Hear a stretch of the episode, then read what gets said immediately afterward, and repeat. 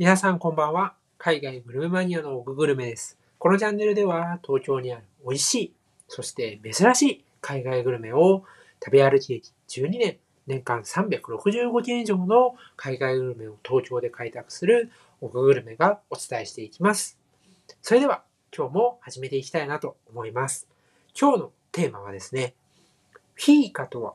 なぜスウェーデンの文化として重要なのかというちょっと変わったテーマでですね、皆さんにお伝えしていきたいなというふうに思います。もちろん、このテーマを話すにあたって美味しいグルメであるですね、スウェーデンのカルダモンロールとシナモンロールを出す新しくこの2022年11月にオープンしたお店もですね、ご紹介していきますので、そちらもですね、えー最後まで聞いていただけると嬉しいです。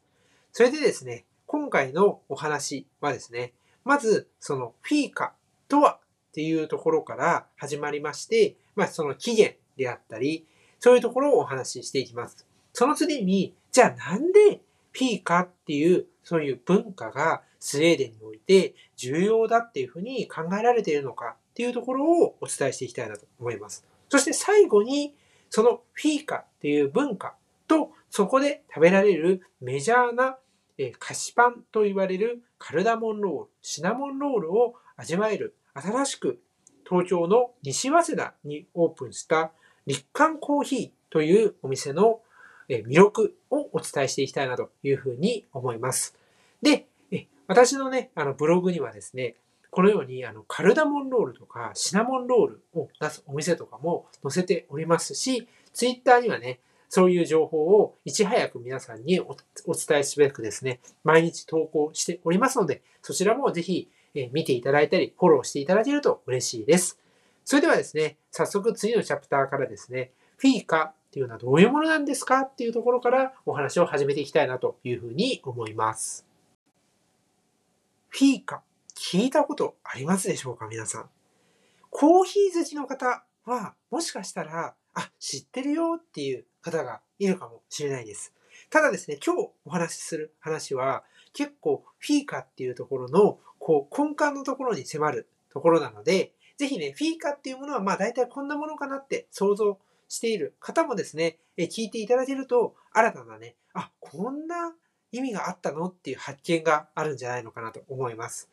まずですね、フィーカっていうのは、FIKA と書きますけれども、これどういうものかっていうと、まあ、友達とか同僚とか、こう、大切な人たちと、えー時間を作って、コーヒー、まあ、もしくはティーと、まあ、ケーキのようなちょっとしたこう一緒に食べる食べ物ですね、をシェアするっていうことなんですよね。で、フィーカの起源っていうのは、19世紀にコーヒーを表すスラング、カフィー、K-A-F-F-I を逆読みしたことから生まれたらしいです。そこからまあ派生したみたいな感じですよね。面白いですよね。逆から、あ、読んでそうなるんだ、みたいなことは私も実は知らなくて、あの、調べたらそういうふうに書いてあったんですよね。海外の文献に。ええー、と思いました。こういうね、あの、なんか、生まれた背景みたいなのを知るとね、余計その興味が湧いてきますよね。で、えーフィーカっていうのはですね、3つの重要な、あの、まあ、コンセプトというか、そういう概念なんですよね。で、1つ目っていうのは、フィーカは儀式であるということ。そして2つ目は、フィーカは動詞であるっていうこと。そして最後は、フィーカの主には何を食べるかではありません。ということですね。これ、まあ、その一つずつちょっとお話ししていきたいなと思います。まず、フィーカは儀式であると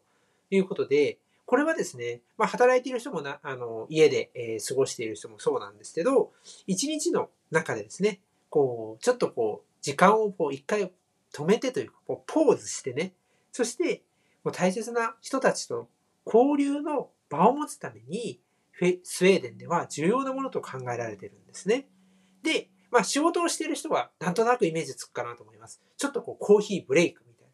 少しこう休憩することで頭をリフレッシュすることもできますし、そういうふうに一日の中で大切な人、家族である友人、もしくは同僚とこう時間をとって話すっていうことを作るだけでね、その人たちとのこう関係を深めることができるじゃないですか。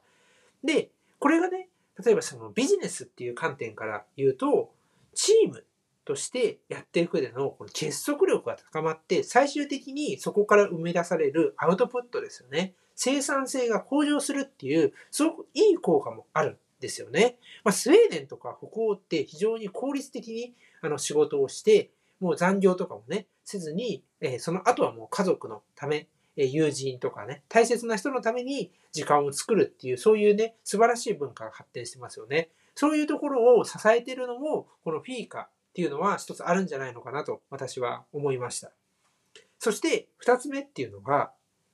フィーカは動詞であるということなんですね。フィーカって聞くと、なんか名詞なのかなって思っちゃうんですけど、実は動詞で、えー、スウェーデンとかでは、例えばね、英語で言うと、Let's go and フィーカのようにですね、動詞として使われるんですよね。皆さんもちょっと動詞として使っているものありません？よくあの、ググルって使ってませんか？あれ、グーグルっていうのは文字通りその会社の名前ですよね。でも、ググルって、まあ、調べるみたいな、インターネット検索するみたいな意味合いで使ってるじゃないですか。こういうふうに、まあ、動詞としてね、英語って使われる、英語というかその言葉が動詞として使われるっていうこと結構あるんですよね。なので、このフィーカっていうのはね、そういうふうなね、動詞として使われてるっていうところがね、えー、そういう一面もあるんだよっていうとこなんですよね。それではね、えー、次、最後の、えー、フィーカの主には何を食べるかではないというところを次のチャプターでお話ししていきたいなと思います。フィーカの重きは何を食べるかではない。じゃあ何が重きなんだというと、ちょっともう気づいた方いるかもしれません。それは大切な人たちとの交流、そこが一番大事なんですよね。食べ物ももちろん、もう全く大事じゃないってわけじゃないんですけど、まあ食べ物ってのは付随的な、そういう役割をこのフィーカの中ではしてるんですね。だから、何を食べようみたいな、そういうこだわりではなくて、そうではなくて、その大切な人たちとの時間を一日の中で持って、そこでいろんなことをお話ししたりね。例えばあんまり会えてなかった人は今までのことをちょっとこう振り返ってキャッチアップしてみたりとか、ね、え今ちょっと興味を持っていることをね、シェアしてみたりとか、会社のところとかだったら、ちょっと悩んでることとかをお互いに話して、え解決策をね、見出したりとか、もしくはこう、ちょっとストレス発散したりとか、そういうふうにね、この交流っていうことに、このフィーカっていうのは非常に重きを置いてるんですよね。ただ、そう言ってもですね、このフィーカによく、えー、まあ登場する、そういう菓子パンが皆さんもあの、おなじみ、有名なんですよね。それがまあカルダモンロールとシナモンロールになるわけです。で、このカルダモンロールとシナモンロールっていうのは、まあ、ある意味切っても切れない関係にあるんですよ。というのも、カルダモンロールもシナモンロールも生地にはカルダモンが練り込まれてるんですね。じゃあ何が違うんだっていうと、上にこう振りかけるものがカルダモンなのかシナモンなのかっていうそこの違いなんですよね。だから結構まあスウェーデンとか行くとですね、カルダモンロールってめちゃメジャーなんですよ。ただ、まあ東京とか、まあ他の国はわかんないですけど、そのシナモンロールがやけにこうバッと前面に押し出されていて、結構カルダモンロールって、あの、後ろにこう下がってるイメージなんですよね。で、もちろんシナモンロールっていうのは結構こう甘みがしっかり強調されていて、美味しい側面があるんですよ。それは間違いないです。美味しいです。なんですけど、こう、カルダモンロールって、カルダモンのね、こう爽快な香りがあって上品なんですよね。で、まあ、ちょっとこう、大人の味というか、そういうところがあるんですよ。で、これが、またね、コーヒーにすごく合うんですよね。なので、もうカルダモンロール、シナモンロール、コーヒー、もうこうなんか、ね、セットなんですよね。なので、これはね、ぜひね、皆さんにも、あの、楽しんでいただきたいなと思います。シナモンロールはやっぱりどうしてもこう目立っちゃうんですけど、ぜひね、シナモンロールとともにカルダモンロールも食べていただければなというふうに思います。じゃあ、ここで食べれるんだっていう話になるわけです。ちょっとスウェーデンまではさすがに行けねえなという方に、えー、今日は朗報です。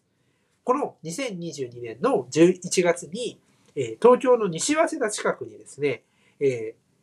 立艦コーヒーという、えー、スウェーデンの、えー、文化をね、あの再現するような、そんな、えー、小さいカフェがオープンしました。ここはですね、シナモンロール、え、カルダモンロール、そしてまあコーヒーですね。もうこれを出しています。もう素晴らしいですよね。しかも今はクリスマスシーズンっていうところで、あのクリスマスに、まあ、それぞれ北欧に限らずですね、ヨーロッパっていうのはそのクリスマスの食事、まあ、日本であればね、チキンとかあるじゃないですか、ターキーとかね、そういうものものが出てくるんですよ。そういうものもね、今の期間限定で出してたりします。ぜひですね、このガンコーヒー、えー調べてみてほしいなというふうに思います。小さいカフェながらですね、すごく落ち着いて静かな空間で、店員さんもですね、すごくこう、なんて言うんでしょうね、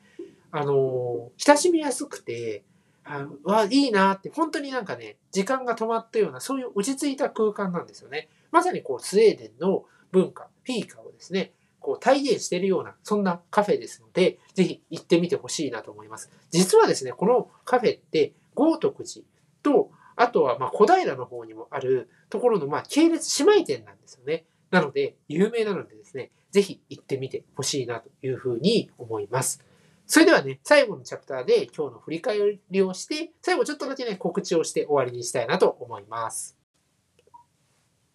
それでは最後にですね、今日の振り返りとちょっと告知をしたいなというふうに思います。まずですね、今日の振り返りです。えー、フィーカっていうのはね、え友達とか同僚とか家族とか、まあ、大切な人とね、時間を作って、コーヒーとか、えー、ケーキとか、そういうものをね、シェアしながら、え、楽しむ、そういうね、あの文化なんですよね。に、まあ、交流をすることで関係を深めるっていうところに重きを置いてるんですよと。食べるものっていうのはちょっと付随的な役割なんですよっていうことですね。で、まあ、フィーカっていう言葉自体がね、あの、コーヒーを表すスラン、カフィーをですね、逆から読んだところに派生しているというところもなかなか面白いですよね。で、フィーカっていうのは、まあ、あの、スウェーデンとかではね、レッツゴーフィーカーというようにね、動詞として、名詞ではなく動詞としてもね、使われるんですよっていうところですね。で、その場にね、まあ、欠かせないあの菓子パンとして、カルダモンロールとシナモンロールがありますよと。で、このカルダモンロール、シナモンロールの違いはっていうと、上に振りかけるのがカルダモンなのか、シナモンなのか。っていうところで、中身のところには両方ともカルダモンが練り込まれてますよっていうところなんですね。で、そういう、まあ、カルダモンロール、シナモンロール、コーヒー、フィーカ、そういう文化を味わえるようなカフェっていうのが、えー、立艦コーヒーという西早稲田に2022年の11月にオープンして、今、あの、ね、徐々に話題になりつつあります。ぜひ、ここは行っていただきたいなというふうに思います。それでですね、まあ、最後にまあ告知というか、いや、あの、私のね、あの、ちょっと紹介っていうところで、え今ですね、こういうふうにあの、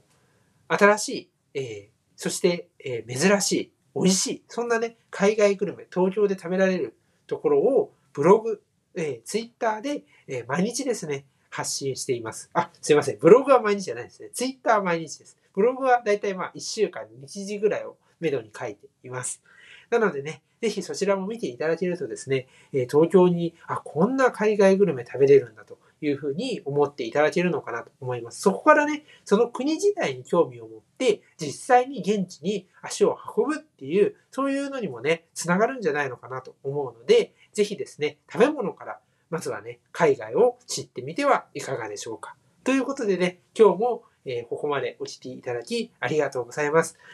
こういうふうにね、あの、食べ物だけではなくて、そこに、えー、こう根付く文化とかね、えー、そういう食べ物が生まれた背景とか、そういうところもどんどんこの、えー、ポドキャストでご紹介していきたいなというふうに思いますので、これからもね、ぜひ聞いていただけると嬉しいです。そんな感じですね。今日はちょっとあったかい、東京はね、あったかいんですけれども、明日すっごく寒くなって、なんかクリスマスは寒波がやってくるということで、皆さんあのね、大切な日にですね、風邪をひかないように暖かくして夜をお過ごしください。それでは皆さんさようなら。